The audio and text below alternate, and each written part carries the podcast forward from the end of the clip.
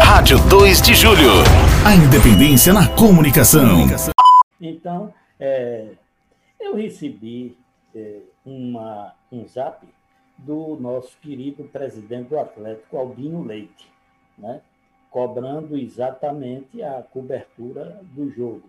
O zap ele é, fazia quase que uma, uma, uma reclamação, um muxoxo, né? assim, completamente é, ou desagradavelmente surpreendido com o que aconteceu. Então, eu, é, se me permitir aqui, eu vou ler. Bom dia.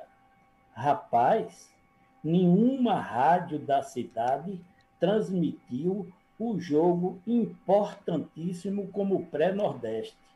Que vergonha!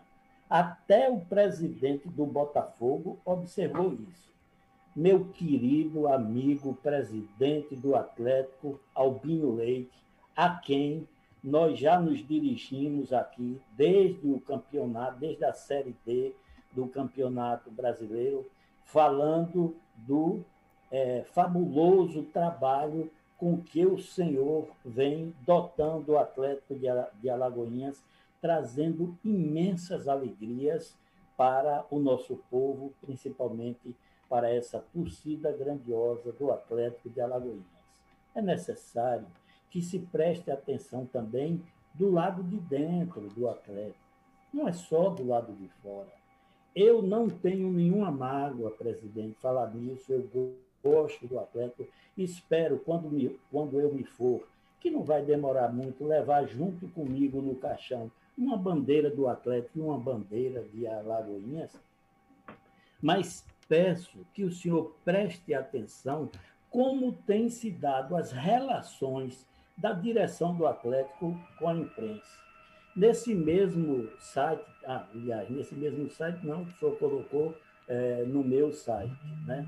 mas no site do próprio Alagoinhas Atlético Clube, o senhor vai observar quantas, quantas vezes, para não falar dos outros, eu vou falar só aqui da gente o senhor vai observar quantas vezes os membros dessa rádio solicitaram da direção do Atlético uma simples escalação, uma simples relação de jogadores que deve ser, no mínimo, a tônica para permear nossas relações, presidente. As informações que a gente recebe da direção do Atlético, nós não aguardamos, nós enviamos para o público para que o torcedor tome conhecimento, procure saber o que está se passando com o seu clube.